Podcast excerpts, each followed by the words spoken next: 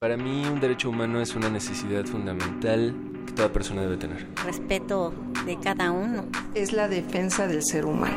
Para mí un derecho humano es primordialmente el respeto. Derecho a debate. En la cultura de la legalidad participamos todos.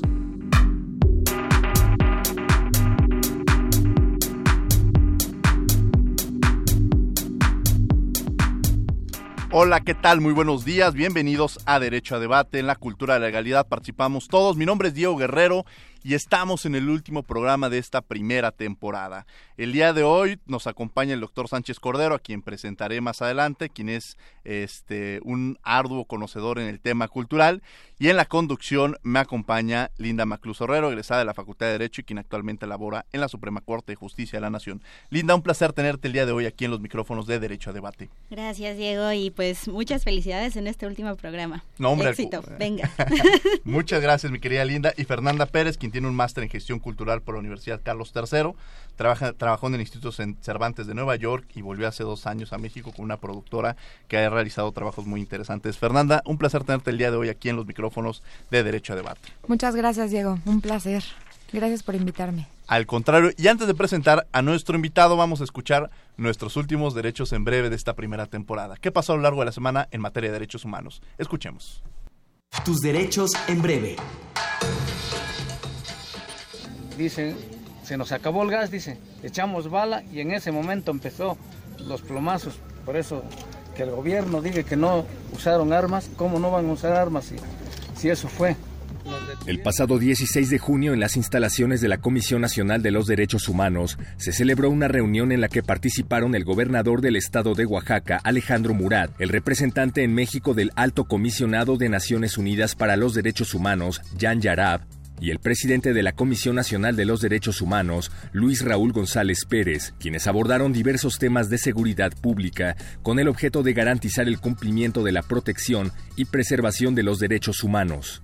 Dentro de los asuntos tratados se mencionó la importancia de la revisión de las investigaciones de presuntas violaciones a derechos humanos en los acontecimientos ocurridos el 17 de junio del 2016 en el municipio de Asunción Nochixtlán, en donde se desarrollaron una serie de hechos violentos que ocasionaron personas muertas y heridas, así como daño psicológico a docenas de niños y niñas, por lo que las instituciones de derechos humanos firmantes reiteraron su condena de estos hechos. Es importante notar que al mismo tiempo que ha habido un descenso en el número eh, de personas con perfil emigrante pasando por este país, el número de personas que solicitan la condición de refugiado ha ido en aumento. De hecho, si comparamos el primer trimestre de 2016 con el primer trimestre de este año, el aumento fue de 140%. El 20 de junio se conmemora el Día Mundial de los Refugiados. La CNDH llama a aumentar, reforzar y promover acciones que protejan los derechos de las personas solicitantes de refugio, asilo o con necesidad de protección internacional.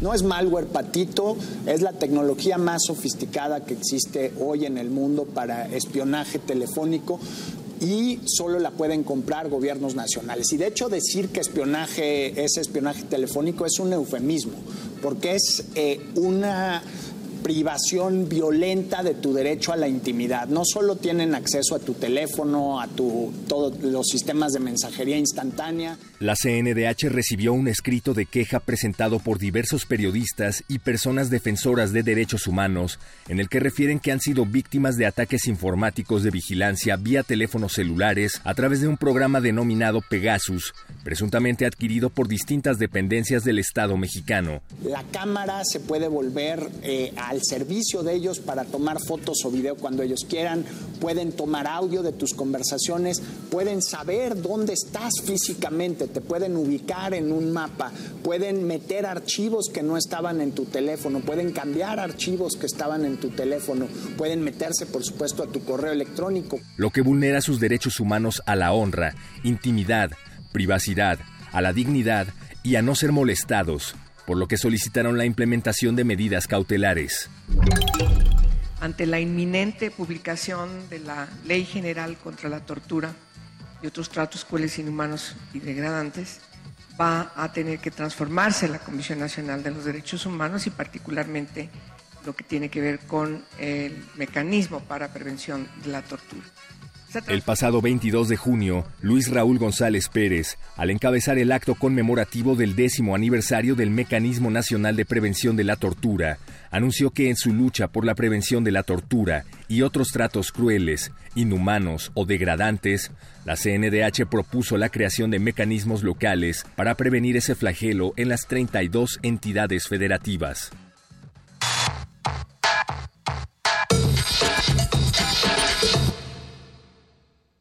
Bien, estos fueron tus derechos en breve. Las noticias a lo largo de la semana en materia de derechos humanos. Los derechos culturales, es el, derecho el concepto de cultura es un, es un concepto bastante complejo que debe ser entendido desde una concepción que abarque la creación humana como tal y desde una visión colectiva y no individualista, entendiendo los valores acumulados en el transcurso del tiempo que han dejado huella indudable en el individuo desde generaciones anteriores que van definiendo por diversos factores económicos, sociales y culturales. El concepto tiene una gran importancia y, el término de cultura nos ha llevado a entenderlo de diversas perspectivas. La Agenda 2030, por mencionar, reconoce la cultura como un elemento esencial para generar un desarrollo sostenible tanto económico como social. Los derechos culturales son un conjunto de derechos humanos que garantizan el acceso a la cultura y el disfrute de sus componentes con condiciones de igualdad y no discriminación. Los temas son amplios, los, retos que enfrenta el patrimonio cultural material y inmaterial, las responsabilidades de una Secretaría de Cultura que debe entender no no sola cultura, como lo veníamos platicando, sino a varias culturas y a varias comunidades. La recién aprobada ley de cultura de estos otros temas tocaremos el día de hoy en nuestro último programa de la temporada de Derecho a Debate y tenemos como invitado al doctor Jorge Sánchez Cordero. Fernanda, ¿nos podrías ayudar con su currículum? Claro que sí. El doctor es doctor en Derecho por la Universidad Panteón Asas, con la máxima distinción. Es abogado y notario público de la Ciudad de México. Es miembro de la American Law Institute y Fellow del European Law Institute. Es miembro del Consejo de Dirección del Instituto Internacional para la Unificación del Derecho Privado, la UNIDROIT es vicepresidente de la Academia Internacional de Derecho Comparado y miembro del Consejo Directivo de la Asociación Internacional de Ciencias Jurídicas y es autor y editor de diversos libros y traducidos a varios idiomas, así como de múltiples artículos y ensayos publicados en revistas mexicanas y extranjeras. Es miembro del Consejo Editorial de varias revistas internacionales, entre otras la International Journal of Cultural Property, editada por la Universidad de Princeton. Muchas gracias, Fernando. Un placer tener el día de hoy aquí en los micrófonos de Derecho a Debate, querido doctor Jorge Sánchez Cordero. Gracias, Diego. Primero, Diego, yo quisiera agradecerte eh, esta muy gentil invitación para platicar contigo con nuestras distinguidas este, conductoras el día de hoy en el programa. Y desde luego pues agradecerle a tu auditorio que se tome un poco la molestia fundamentalmente de poder eh, mm, eh, eh eh, debatir y, que pueda comunicar algunos puntos de vista que polémicos pudieran llegar a ser desde luego, pero que eh, quisiéramos avivar fundamentalmente una discusión en la sociedad mexicana en temas tan relevantes como los que vamos a tratar, ¿no? Muchas gracias, doctor. Y además yo quiero hacerle, para mí es muy simbólico este último programa que esté con nosotros el doctor Sánchez Cordero, quien ha sido mi maestro en el término de los derechos culturales, quien me ha motivado, quien me ha incentivado este, en este camino arduo y quien a título personal le tengo un entrañable cariño y sobre todo agradecimiento que esté el día de hoy con nosotros y por muchas otras cosas que siempre ha jugado un papel muy importante en mi vida. Y bueno, empezaríamos la entrevista, eh, le cedería el micrófono a Fernanda Pérez. Doctor, ¿Nos podría platicar qué se espera lograr con la Ley General de Cultura? Si hay mecanismos para garantizar los derechos culturales en este país. Eh, mira, yo quisiera ser muy franco contigo y franco con el auditorio, muy honesto. Yo creo que se espera muy poco. Y no solamente se espera muy poco, sino que yo creo que no tiene mecanismos de operatividad social de la ley, ¿no? Deja decirte eh, que lo, es una ley minimalista, absolutamente minimalista, eh, eh, escrita eh, con, en la forma con ambigüedades y generalidades en donde cualquier ideología puede encontrar refugio y se puede sentir muy cómoda. Pero lo poco que puede establecer la ley creo que en alguna forma, eh, digamos, eh, hay situaciones además muy preocupantes y muy inquietantes fundamentalmente lo que establece la propia ley. Deja de hacerte mención de algunas que creo que pueden llegar a ser algunas delicadas. ¿no? La primera eh, es una ley evidentemente centralista. Eh, ¿Dónde está el problema eh, del centralismo, que además es absolutamente nocivo y contrario, fundamentalmente, a la forma como se hace cultura en un país como el nuestro, tan heterogéneo como el nuestro, en donde la, la, la, cultura tiene una, un florecimiento totalmente rizomático, es decir, totalmente horizontal y no vertical. Entonces, el, primer problema es el centralismo. ¿Por qué el centralismo? ¿Dónde está el centralismo en la ley? Eh, para ir a lo, digamos, para ser preciso fundamentalmente, digamos, en mi aseveración, eh, eh, la ley más bien le ordena a la Secretaría de Cultura el, em, la celebración, la concertación de acuerdos con eh, las entidades federativas y con los municipios directamente. ¿no? Entonces, eh, uno puede imaginar fácilmente el enjambre que se puede crear, eh, digamos, desde el ángulo administrativo, que cultura, o que de Cultura, celebre tantos convenios de cultura cuantos municipios existan actualmente en este país. Digo, es sencillamente la tarea inimaginable desde el punto de vista administrativo.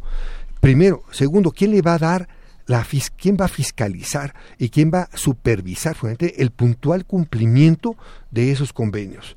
Tercero, yo veo absolutamente nocivo que sea una Secretaría de Orden Federal la que directamente pueda concertar con los municipios, porque esto debilita necesariamente, como una consecuencia natural, la eh, eh, eh, la interlocución que tiene la entidad federativa con sus propios municipios. Entonces, el municipio entenderá que con quien hay que celebrar en alguna, digamos, los, los convenios de coordinación no es con la entidad federativa, sino directamente con el centro, el centro representado por la Secretaría de Cultura. Es un argumento que evidentemente es absolutamente centralista. Adicionalmente, eh, eh, eh, digamos, a las, a, las es decir, la celebración de, de, estos convenios de concertación, de coordinación, es una facultad unilateral por parte de la Secretaría de Cultura, lo cual en, términos reales significa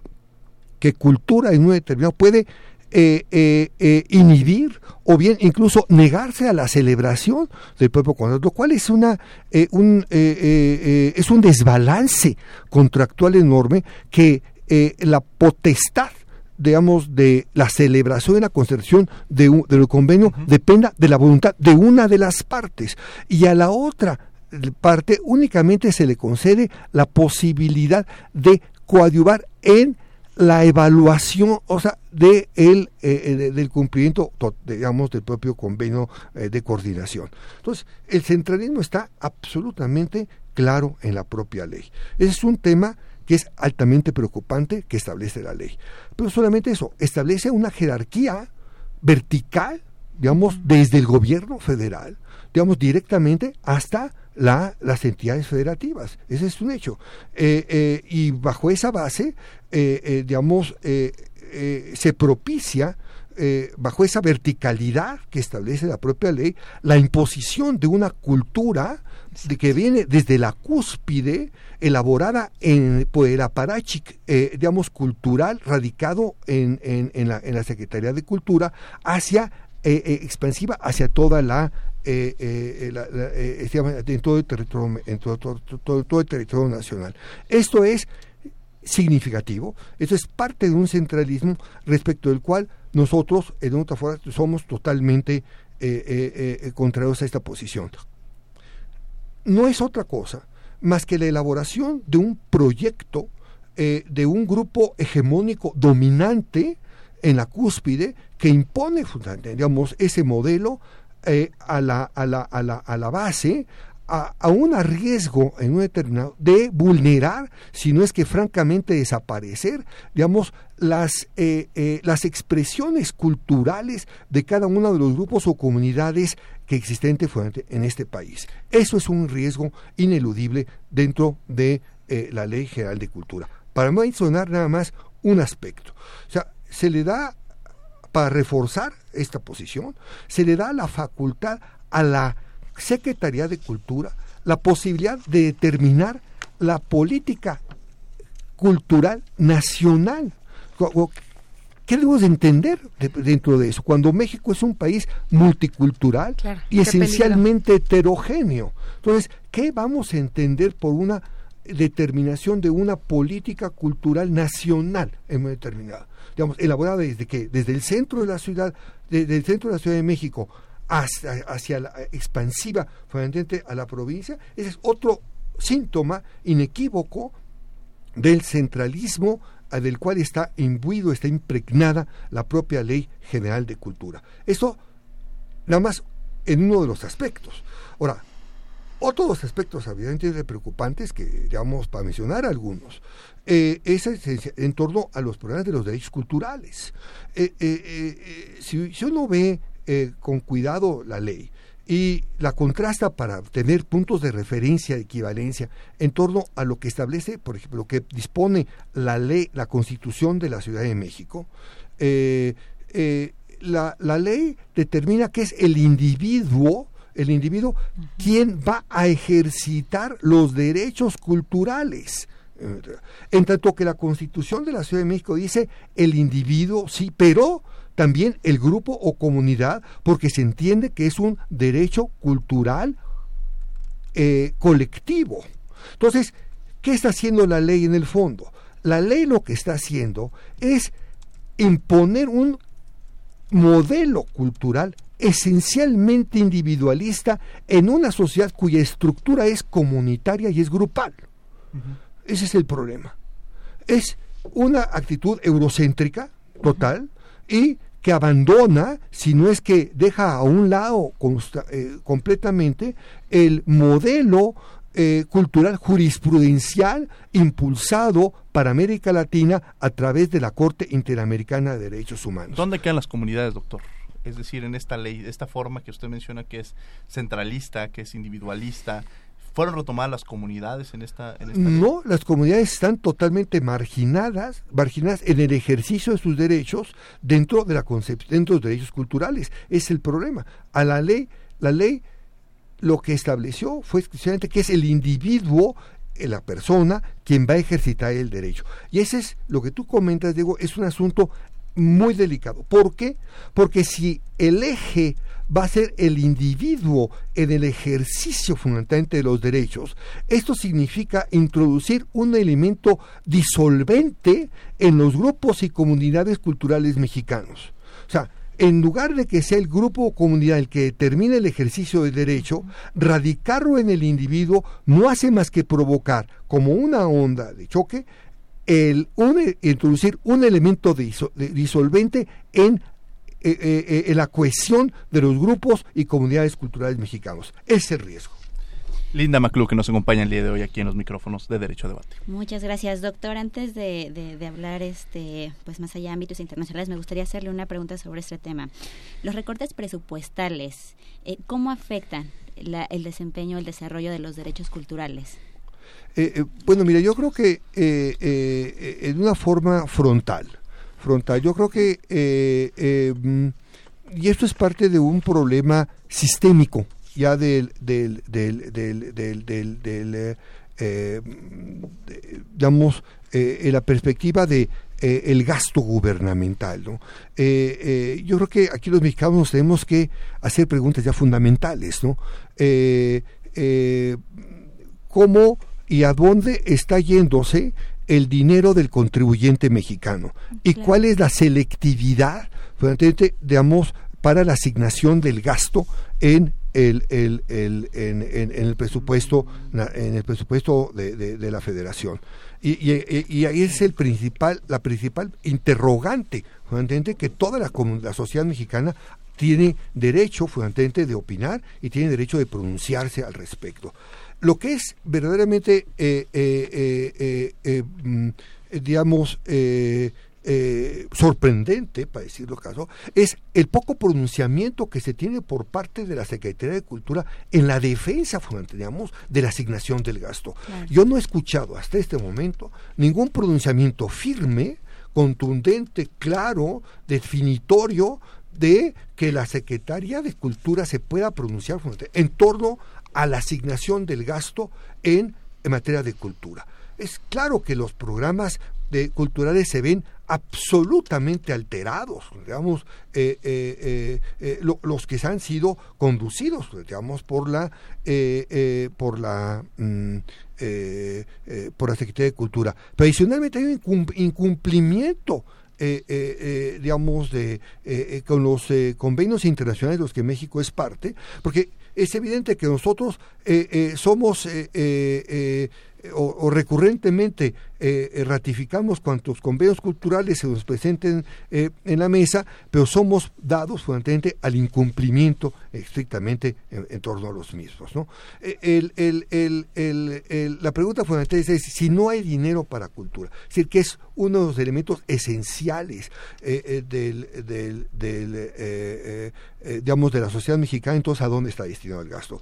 Yo lo he escrito y si tú ves eh, yo animaría al auditorio además a que lo revise, eh, la minuta que se elabora del Senado de la República en la aprobación de la ley de a la remisión a la Cámara de Diputados, que es la legitimación, o sea, la fundamentación y motivación de la propia ley general de cultura a la a la a la a la a la a la, a la Cámara eh, eh, eh, revisora, que sería en este caso la Cámara de Diputados, en donde expresamente se señala como uno de los grandes eventos de motivaciones para poder tener una ley general de cultura el impacto que tiene cultura tanto en el Producto Interno Bruto de este país. Entonces, hay una falta de correspondencia importante entre lo que significa lo que aporta cultura al producto interno bruto a lo que destina el presupuesto de la Federación a la, al fomento de las actividades culturales mexicanas. Pero no solamente eso, el mismo dictamen reconoce en este orden cuál es el impacto en, en la en, digamos en la en, la economía informal digamos eh, porque son servicios sucedáneos que gravitan en, tocas, en las actividades culturales como las artesanías como eh, una multitud digamos de, de, actividades que gravitan en torno a las actividades culturales que están también en el mismo dictamen. Entonces lo irónico es que en un que si el Senado de la República motiva y fundamenta la Ley General de Cultura, como uno de los argumentos, dentro de esos argumentos básicos, está la representación de cultura en el Producto Interno Bruto, no exista una correspondencia, en este caso, en el gasto de la Federación. Ese es lo que es absolutamente incomprensible. Claro. Eh, Adelante. Este, perdón, digamos. Doctor, este, y bueno, hablando un poco de la posición de México a nivel interno, de, bueno, ya vimos la, el, poco presupuesto, por ejemplo, que se le destina, pero a nivel internacional, la posición de México, considerando, por ejemplo, que de acuerdo con la UNESCO, el tráfico ilícito de bienes culturales es el eh, tercer tráfico que más dinero genera después de armas y drogas, considerando la situación de Siria, considerando que estamos en vísperas de la elección del nuevo dirigente de la UNESCO, ¿cuál cree que deba de ser nuestra posición frente a todos estos cambios que estamos viviendo? Mira, eh, te voy a decir eh, eh, cómo se vino generando el problema del tráfico ilícito, que es un problema muy delicado en el, en el, en el ámbito internacional. Para mencionarte, y, con lo que te voy a decir, creo que con eso queda perfectamente visualizado, en todo caso, digamos, cuál es la envergadura. Eh, eh, en términos de, eh, el diagnóstico que ha establecido los organismos internacionales, el, el, tráfico ilícito significa entre el tercer y cuarto eh, eh, eh actividad más importante del crimen organizado en el ámbito internacional. Creo que ya esa, esa, esa información es por sí mismo suficientemente elocuente. Pero déjame ir a profundizar más en todo esto. Yo, yo pensaba, yo, yo he dedicado gran parte de mi proyecto de vida a, participar y a tratar de fortalecer los mecanismos en el, eh, eh, digamos, para enfrentar el tráfico ilícito, eh, entendido fundamentalmente que es uno de los problemas graves por los que atraviesa el patrimonio cultural material mexicano, ¿no? Estamos expuestos a un pillaje importante. Ahora, ¿dónde está el, el punto de, de, de, digamos, el parteaguas, diría yo, en el tráfico ilícito de bienes culturales en el ámbito universal, en este orden. Eh, eh, el Consejo de Seguridad eh, de las Naciones Unidas, y quiero decir que las resoluciones del Consejo de Seguridad de las Naciones Unidas son vinculantes para toda la comunidad internacional, inclusive para México, determinó em, que en una de sus resoluciones, ha habido ya varias, que el problema del terrorismo internacional, el terrorismo internacional, uno de los puntales de financiamiento del terrorismo, sobre todo en Medio Oriente, es el tráfico ilícito. Y te puedo decir que es el segundo, después de la venta del mercado negro del petróleo de la región, del, de región de conflicto, el siguiente rubro en importancia es el tráfico ilícito de bienes culturales.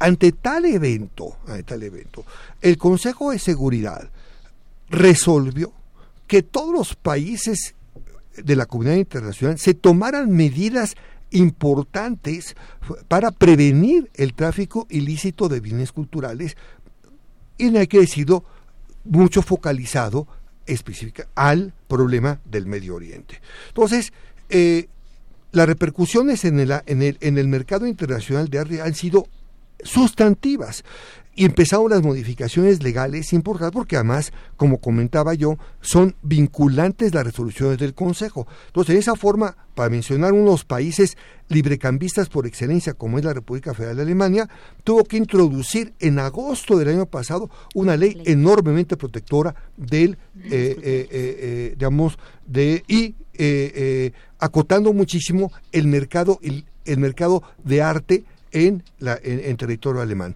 O bien los Estados Unidos de América en la administración de Obama, todavía se aprueba también una legislación en la cual eh, eh, obviamente tratan ellos de acotar muchísimo el mercado de arte eh, en los Estados Unidos, si tú hablamos de uno de los mercados de arte más importantes a nivel universal, proveniente de la región del conflicto. ¿Por qué?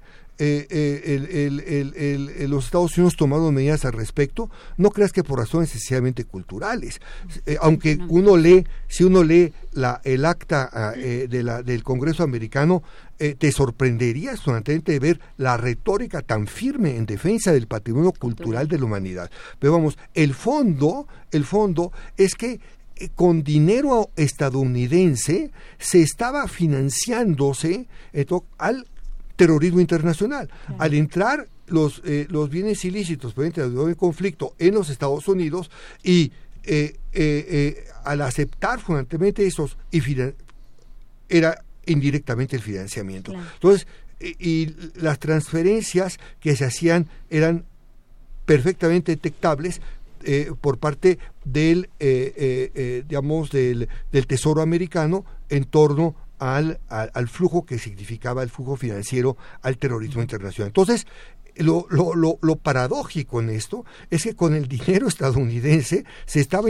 directamente financiándose el terrorismo internacional. Por eso el Consejo de Seguridad, en forma unánime, determinó fundamentalmente esa clase de medidas. Y eso es un parteaguas fundamentalmente. ¿Qué debemos de haber hecho en México? México debe haber participado fundamentalmente de esa resolución para expandir no solamente que estuviera focalizado a la región del Medio Oriente, digamos, eh, eh, el, problema del, mercado internacional del arte acotado a esa, únicamente a ese sector, sino a todos, a todos, porque eh, yo no tengo elementos pero para poder determinarlo, pero en la región del Medio Oriente está muy claro que, la, que las rutas que siguen eh, eh, el tráfico ilícito de bienes culturales es el mismo, es la misma ruta que, que, transita, eh, digamos, el, los enervantes, por ejemplo. Entonces, no podría ser distinto tampoco en nuestra región. Entonces, obviamente deberíamos nosotros, debe participar, haber dicho el Consejo de Seguridad, expanda fundamentalmente este mercado, digamos, para, las provisiones del mercado del mercado de arte, restrínjanlo para poder eh, eh, digamos, proteger más o en una forma más eficiente el patrimonio cultural mexicano. En eso no hay discusión. Ahí debemos ser una política más firme, damos en torno a esta situación. Claro, y sobre todo considerando que en, en, Europa el mercado negro está llena de bienes culturales mexicanos que son extraídos ilícitamente del territorio nacional, las excavaciones clandestinas. de, todo, en Europa y en Estados Unidos. Más grave, o sea, mucho más grave, te puedo decir, es el tráfico actualmente de bienes culturales a través del Internet. Sí. Mucho más grave. tú sabes que en el Internet hay prácticamente centros comerciales. Claro hay centros comerciales en Internet que tú te puedes acceder a ellos y en los centros comerciales pues hay de todo. ¿Me explico, no? Entonces, eh, eh, el problema del Internet había sido, eh, nosotros hemos recurrido a la Universidad de Glasgow, que Glasgow hizo, monitoreando el tráfico ilícito de bienes culturales precolombinos, quiero ser claro. lo hizo de, acotado a un periodo de tiempo determinado, en donde realmente la preocupación en, el, en, el, en la venta por internet de bienes precolombinos era la autenticidad, cómo darle al, al, comprador eh, eh, seguridades de que estaba comprando eh, bienes auténticos. ese era el problema, no el escrúpulo fundamentalmente de, de, de, el tráfico ilícito per se, eso no les interesaba, sino lo que les interesa es hacer el mercado de Internet un mercado confiable. Ese es el problema. Claro. Bien, estamos en Derecho a Debate en la Cultura de la Legalidad. Participamos todos, 55, 36, 43, 39. está, estamos hablando sobre derechos culturales con el doctor Jorge Sánchez Cordero. Me acompañan en la conducción Fernanda Pérez y Linda Maclú. Nos han llegado una serie de comentarios. ya sea a las, redes sociales, cosa que les agradecemos mucho. Eh, eh, Ángel, Angélica del Ángel Morales, alumna de la Facultad de Derecho, agradece mucho la atención y pide que necesitamos una segunda temporada de producción. Agradecemos mucho a Angélica del Ángel Morales, Marta Angélica Álvarez Rendón, es muy interesante el enfoque que lleva el programa. Ojalá sigan haciendo muchas temporadas. Muchas gracias Marta Angélica. Eh, en Twitter, Galleta de Animalito a la Madrid, los acabo de conocer, me gustó mucho el programa. Gracias, Stephanie Castillo. Eh, Radio UNAM me encanta ya que es un espacio que promueve la cultura y nos da la oportunidad de aprender cada día. Además, hacer difusión de la música clásica. Derecho a Debate me gusta ya que es un espacio único e innovador que abre las puertas a todo nuestro sistema jurídico, a personas que no están en el ámbito pero quieren informarse. Muchas gracias, Stephanie Castillo, Carlos Roberto Piña, en fin. Vamos, estaremos dando aquí este, lectura a algunas de las, de las llamadas que nos han estado haciendo llegar. Aquí les agradecemos que estén con nosotros, que han estado con nosotros a lo largo de esta primera temporada. Fernanda Pérez. Doctor, regresando un poco a, lo que nos platicaba en la primera pregunta, hablando de cultura no desde una mm, perspectiva jurídica, sino pues como de la vida cotidiana, ¿cómo la memoria colectiva puede transformar la identidad cultural de un país? Mm, eh, eh, mira, es, es, una pregunta muy interesante y además es una pregunta de mucho fondo. Mm, eh, con todo el cariño que tengo a Diego, creo que podemos eh, dedicarnos uno, sino varios programas a, digamos, a su debate, ¿no? porque realmente es un, es un tema que a mí en lo personal me ha preocupado mucho. yo he tratado, digamos, de eh, de impulsar muchísimo el problema, al, el derecho a la memoria, ¿no? El derecho a la memoria colectiva. Eh, que es eh, importante. ¿no? Y el derecho a la memoria colectiva no solamente se da a nivel nacional, ¿no? sino se va entre las propias comunidades, los grupos culturales mexicanos, se da en el día a día fundamentalmente el propio mexicano. Es una cultura eh, eh, eh, digamos, familiar, es una cultura, es la memoria colectiva es propia no solamente tiene una dimensión familiar, tiene una dimensión comunitaria y tiene una dimensión nacional. O sea, digamos, participa fundamentalmente de muchas y diferentes naturalezas. Y es una, es, es, es una eh, es un derecho que va mutando constante, está sujeto a una metamorfosis eh, constante, eh, digamos, el, el, derecho a la... ¿Por qué? Porque la diversidad cultural también es esencialmente mutante y es esencial, está sujeta también a una metamorfosis constante. No, no se entiende, digamos, a un grupo, no, no, no, podemos hablar de una petrificación, digamos, del... eh, eh, de la memoria colectiva. Eh, por eso el hecho de que la ley general de cultura y Derechos Culturales haya eh, eh, osado, digamos, eh, introducir una concepción, una noción de cultura, bueno, se me hace un despropósito. Un despropósito porque estamos hablando de una noción esencialmente mutante, esencialmente sujeta a una metamorfosis, y muy posiblemente, digamos, si uno ve, por ejemplo, la Declaración de México que rompe y es un parteaguas de lo que antes se consideraba, por ejemplo, digamos, la, una, una visión antropológica, es muy difícil, digamos, pronosticar o, o prever, digamos, en un eh, el, eh, eh, lo que puede llegar a ser entendido por cultura en los siguientes 20 años, por ejemplo. Ese es totalmente para decir y empezar por lo obvio. Pero además se corre el riesgo de petrificar. Ese es el tema, la petrificación que se puede generar entre los grupos o comunidades culturales mexicanos. Eso es, es, un, es, una consecuencia cultural que, que, que, debía uno, en alguna forma, eh, eh, estar muy conscientes de esa y una consecuencia nociva fundamentalmente lo que puede ser esta propia ley. ¿no? Ahora deja ponerte algunos ejemplos digamos, en torno a lo que todas estas dimensiones que se trata de dimensión eh, familiar, dimensión em, grupal, comunitaria y dimensión nacional, lo que puede ser el derecho a la memoria colectiva, de la cual quiero decirte, la Ley General de Cultura es totalmente omisa. Eh, eh, la pregunta sería si es deliberadamente omisa. ¿no? Eh, el, el, el, el, el, problema, deja de ponerte un ejemplo eh, en España, por ejemplo. ¿no? cuando España democratiza, se, digamos, institucionalmente, digamos, la democracia llega hasta las propias instituciones. Entonces, uno de los problemas graves que se tenía es el tema del derecho a la memoria del pueblo español en los archivos pues, en la época franquista que es una época oscura, digamos, eh, eh, de la, en la historia española. ¿no? Entonces, eh, se abren los archivos a través de una eh, digamos, eh, un reclamo importante por parte de la sociedad eh, española. ¿Por qué? Porque ahí estaba la historia familiar, ¿no? Eh, había que reconstituir la historia familiar, es decir, los próximos, que, cuál era la suerte que habían en alguna forma ocurrido durante el franquismo, ¿no? De la represión, las desapariciones forzadas, en fin, esta, esta, esta, esta reconstitución había, a la cual la familia o incluso el individuo te pueda tener legítimo derecho, ¿no?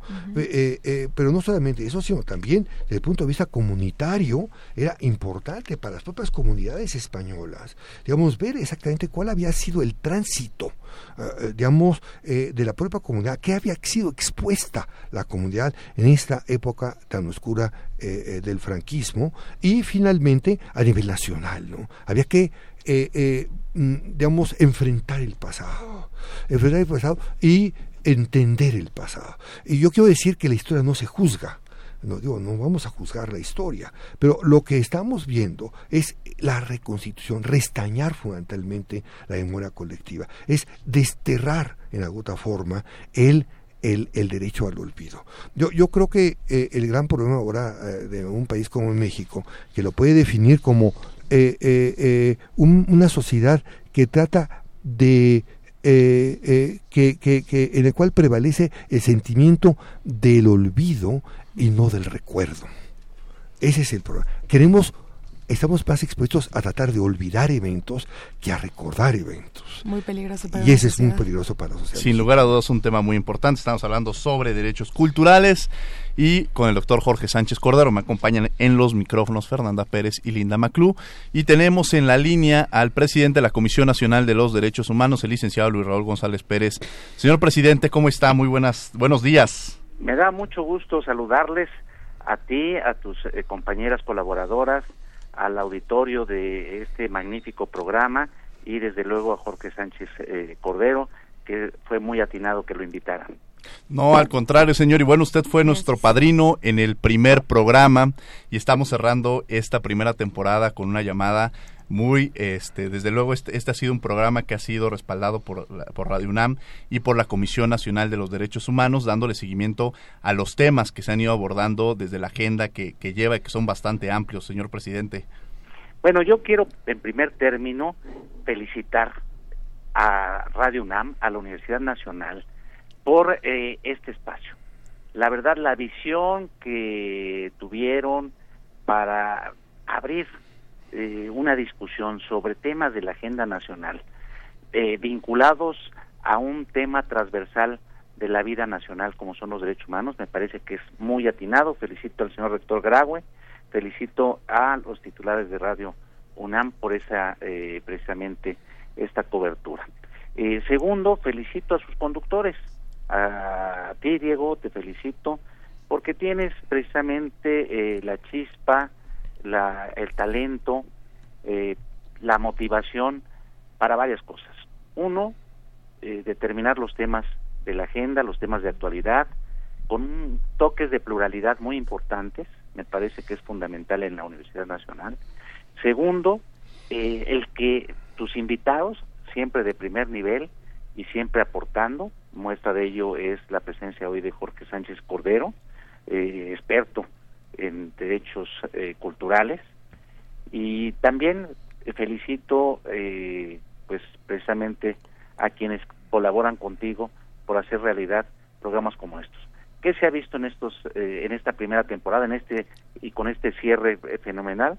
Pues que has abordado temas eh, que tienen que ver con propuestas que se buscan a la solución de los grandes problemas que enfrenta el país y no es ajeno la coyuntura crítica que atraviesan los derechos humanos. De ahí que varios de tus invitados, pues desde la tribuna de Radio UNAM, hagan propuestas para mejorar lo que todos deseamos, un México mejor.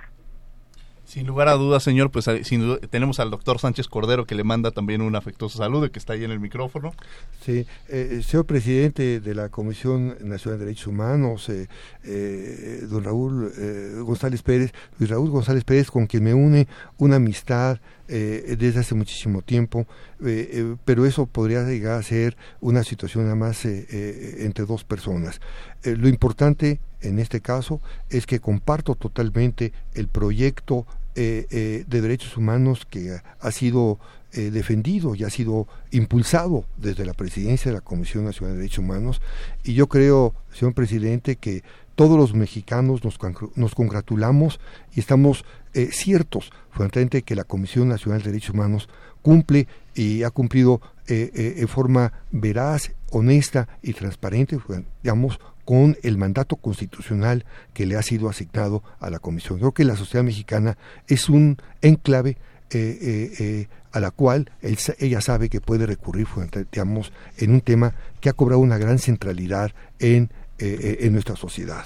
Entonces, enhorabuena, señor presidente. Gracias por esos comentarios, pero eh, derechos a debate es precisamente el eje articulador Diego Guerrero, a quien felicito y hago votos porque continúe abriendo este tipo de espacios. Estoy seguro que Radio UNAM y contará desde luego con el apoyo de la CNDH, pues estarán ahí presentes. Muchas gracias. Eh, bueno, ya como titular de este programa le agradecemos a la Comisión todo el apoyo, eh, a su, al propio presidente de la Comisión Nacional de Derechos Humanos, quien siempre nos ha brindado todas las facilidades, quien siempre ha estado muy al pendiente del programa, que de alguna manera nos permite tener este tipo de espacios. Entonces, tanto, pero a título personal, todo mi cariño y mi agradecimiento por este el apoyo que siempre nos ha brindado y que este espacio es gracias, gracias a Radio UNAM y gracias a la Comisión Nacional de los Derechos Humanos.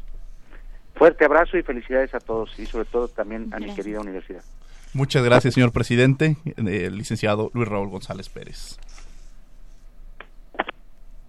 Bien, él fue el presidente de la Comisión Nacional de Derechos Humanos. Estamos cerrando la primera temporada de Derecho a Debate. 5536-4339. Estamos en, en Twitter en arroba Derecho a Debate, en Facebook en Derecho a Debate, para que nos hagan llegar sus comentarios. Terminamos esta primera temporada, pero queremos seguir escuchando qué piensan, qué quieren para esta segunda temporada. Vamos a entrar a un proceso de evaluación, el cual desde luego tiene que estar involucrado precisamente las audiencias, a, quien se le debe la radio eh, general y bueno, desde luego la radio universitaria. Entonces, hagan llegar qué tema les gustaría que tratáramos, qué cambio les gustaría que hicieran. Desde luego, el ejercicio de este programa, irnos a esta evaluación, radica en tener la posibilidad de entender en este camino. Y seguimos en la entrevista, estamos hablando de derechos culturales y Fernanda estaba ahí con el tema de la pregunta en el aire.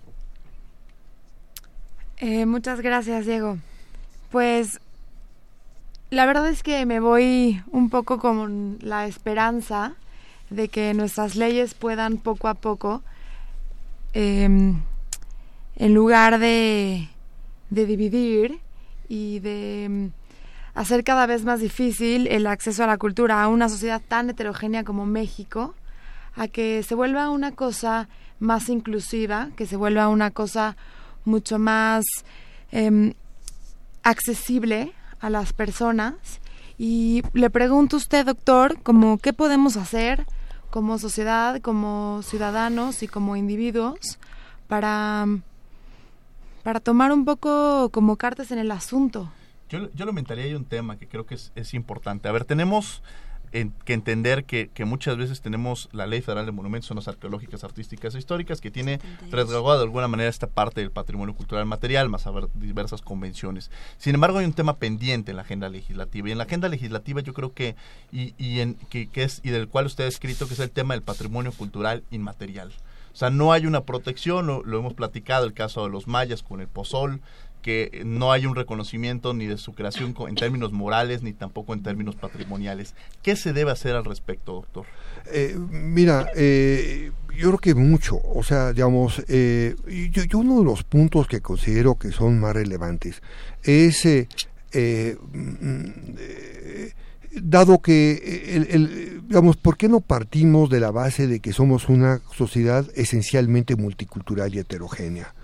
Ahora, si eso es el caso, entonces, ¿por qué no vamos y les damos voz jurídica? En, a, digamos, a estas comunidades eh, eh, y grupos culturales, a efecto de que puedan legítimamente empezar a hacer valer sus derechos eh, en los, digamos, en digamos, de, tanto en, el espacio público en general. En el espacio público, y el espacio público ahí involucro a, a, la jurisdicción, involucro a la Comisión Nacional de Derechos Humanos, involucro a las agencias, eh, eh, digamos, a los actores y a las agencias que están en el mercado de las ideas en, este país. Entonces, yo creo que en lugar de establecer una posibilidad vertical, digamos que es absolutamente eh, y que nos ha dado eh, eh, eh, históricamente siempre ha sido y ahí nos ha llevado de fracaso en fracaso. ¿Por qué no dejamos que las propias comunidades culturales mexicanas sean las que impulsen, pues, dándoles voz importante, digamos, en, en la, en la, en la y voz jurídica, digamos, en la propia sociedad. En la medida que lo hagamos, en la medida que vamos a poner nuevamente de pie a los grupos y comunidades culturales mexicanos, y en ese entonces, y en, e, a partir de ahí, podemos empezar a eh, construir todo un proyecto nacional. Ese es el tema. Uh -huh. Entonces, no, no, no se, tra se trata de involucrarlas, se trata de que las, se, se trata de, de invitarlas lo hemos platicado mucho con el pozol yucateco. El pozol yucateco, como todo el mundo lo sabemos, eh, tiene efectos curativos impresionantes, uno y dos, tiene, eh, eh, es enormemente proteico, o sea, es así se alimentaban fundamentalmente las, las comunidades mayas mexicanas se aísla el, el reactivo, se, se, patenta por la Universidad de Minnesota y se está explotando por un laboratorio de, eh, de, Países Bajos. Bueno, eh, ¿qué es lo que tenemos que hacer? las comunidades mayas confundidas iban de lugar en lugar sin la posibilidad real de poder defender fundamentalmente lo que era propio y un conocimiento tradicional por parte de ellas. ¿Por qué no les damos la posibilidad de que se defiendan? Es decir, ¿por qué no les damos y, y, y, y, hacemos y horizontalizamos en todo el territorio mexicano la posibilidad de que involucremos a todos esos grupos y culturales mexicanos? Eso va a ser en beneficio de la nación. Sí, creo, creo que ese es uno de los temas pendientes y, que se debe empezar a trabajar. Se hizo una ley de cultura, eh, pero no se pensó de alguna manera en la, la responsabilidad del mandato constitucional que se re realizó a través de la reforma del 2009, en el cual se debe de empezar a trabajar y los estados lo han hecho, pero de forma eh, paralela y que de alguna manera la ley, una ley que propuso en su momento el doctor Sánchez Cordero, conocida en el Congreso como la ley Sánchez Cordero, que esta ley de coordinación del patrimonio cultural y material que queda pendiente. En fin, tendríamos muchos temas que tocar en 30 segundos, mi querida Fernanda, para despedirte, para algún comentario que quisieras hacer al respecto. Pues agradecer eh, al doctor, agradecerte a ti, Diego, a Linda. Eh, y concuerdo con el doctor en que la cultura no es algo que se pueda acotar ni definir tan fácilmente como lo hicieron en la ley, sino más bien es algo que se tiene que vivir y, y que se tiene que experimentar y promover, más que mm, proteger. Sin lugar a dudas. Linda Maclú, que nos acompañó el día de hoy, 30 segundos. Diego, antes que nada, mil gracias por la invitación. Doctor, muchas gracias por sus respuestas. Fer, mil gracias por todo dos cosas rapidísimo. Este, tenemos que tomar acciones a nivel nacional, a nivel internacional, a nivel nacional, exigir a nuestras autoridades la garantía de estos derechos a los que, valga la redundancia, tenemos derechos y a nivel internacional continuar con una política que, que promueva a nivel internacional nuestros, nuestros derechos culturales. Gracias, Linda. Doctor, agradecemos que haya estado con nosotros el día de hoy. ¿Algún comentario que le gustaría pues, hacer? Eh, eh, mira, Diego, yo agradecerte primero a Linda, a Fernanda eh, y desde luego a ti, Diego, felicitarte por tu programa. Creo que es un proyecto que debes continuar, que lo has cuidado mucho y enhorabuena, es un espacio eh, importante, una tribuna interesante para que se debatan temas eh, en donde eh, que son centrales, en este caso para la sociedad mexicana. me congratulo mucho fundamentalmente de esto y de Radio UNAM, desde luego. Para mí ha sido un privilegio a título personal tener el día de hoy al doctor Sánchez Cordero en este programa por lo que representa en mi vida. El día de hoy se cierra un capítulo en Derecho a Debate, todo ello con el objeto de evaluar lo que hemos hecho en esta primera temporada y de esta manera podamos regresar con un mejor producto para nuestro auditorio al cual nos debemos por brindar su confianza todos los lunes. El proyecto ha tenido como principal objetivo ser un espacio de análisis, opinión y reflexión de los diversos temas vinculados con los derechos humanos y la cultura de la legalidad, conscientes de la importancia de hablar estos temas en un momento en el que hoy más que nunca vivimos una crisis en temas como migración, derechos de los niñas, niños y adolescentes, violencia de género, educación, corrupción, impunidad, trata de personas, tortura, justicia laboral, democracia, salud, comunidades indígenas, derechos culturales y muchos otros que se visibilizaron a través de las voces de la sociedad civil, la academia, la administración pública, el poder legislativo, poder judicial y desde la propia Comisión Nacional de Derechos Humanos, cuyo titular, Luis Raúl González Pérez, iniciamos y cerramos esta primera temporada quien le agradecemos la confianza a la propia comisión. Contamos también con la presencia de especialistas como Raúl Contreras, Héctor Fixamudio, Diego Valadez, Héctor Fix Fierro, Luis de la Barreda, Leticia Bonifaz, las senadoras Angélica la Peña y Adriana Dávila, la ministra en retiro Olga Sánchez Cordero, el ministro José Ramón Cosío, Miguel Carbonel, Hugo Casanova, José Medina, Mónica González, José María Serna, Jorge Islas, Enrique Larios, Alejandro Carlos, Armando Hernández, César Astudillo, Edgar Corso, Jorge Carmona, Alfredo Sánchez Castañeda, Lorenzo Córdoba, Manuel Granado, César Daniel, Joaquín Narro, Adelina Lobo, Pepe Larrieta, Anel Pérez, José Dávalos, María Marván, Angélica Cuellar, Francisco Ibarra, Carmen Hurlet, Rodrigo Santiago, Cristian Bernal, Diego Prieto y desde luego el día de hoy cerramos con broche de oro con el querido Jorge Sánchez Cordero, el doctor Sánchez Cordero que estuvo con nosotros, así como muchos otros a quienes les agradecemos su confianza al acudir al llamado y ser parte de este proyecto con sus valiosas contribuciones. Desde luego mi reconocimiento a la materia prima de nuestra universidad, quienes son el presente y soy convencido serán parte de los cambios transformadores de este país. Los jóvenes estudiantes y académicos que me acompañaron, Rodrigo Guerrero, Geraldine Jorge Sánchez Cordero Grossman, Angie, Balam, Luis Alberto, Juan, Sergio, Juan, Gustavo, Raúl, Dulce, Aura, Uriel, Daniela, Felipe, Agneriz, Ricardo, José Luis, Alfonso, Paulina, Miroslava, Neftalí, Frida, Daniela, Isabel, Estefanía, África, Heréndira, Bianca, Javier, Francisco, Alejandra, Elena, Ilse, Mariana y desde luego que nos acompañaron Lindy, Fernanda y todos los jóvenes que formaron parte de este proyecto y me brindaron el privilegio de compartir el micrófono con su talento. Muchas gracias. Gracias y mil gracias a mi casa, la Universidad Nacional Autónoma de México, a través de sus micrófonos de Radio UNAM, a Benito Talbo por su confianza. Desde luego a mi queridísima productora Jessica Trejo por sus comentarios críticos y propositivos. A Karina Méndez, Ernesto, Sofía, Adrián, Arturo, Paco, Inti, Héctor, Rafael, eh, Venus, gracias por hacer posible cada lunes este espacio, por su entrega, pero sobre todo por ser parte de este proyecto y hacer cálidos todos los lunes por más de un año. Pero sobre todo gracias a quienes nos escucharon cada lunes. Esperamos seguir recibiendo sus opiniones y comentarios por medio de las redes sociales, Twitter Derecho a Debate, Facebook Derecho a Debate, en el correo de Radio UNAM, radio arroba unam.mx, derecho a debate arroba gmail, los cuales serán tomados en cuenta para poder hacer posible esta segunda temporada. Gracias y mil gracias por quienes nos escucharon de ley todos los lunes. Esto fue Derecho a Debate. Gracias por escucharnos. Radio UNAM y la CNDH presentaron Derecho a Debate. En la cultura de la legalidad participamos todos.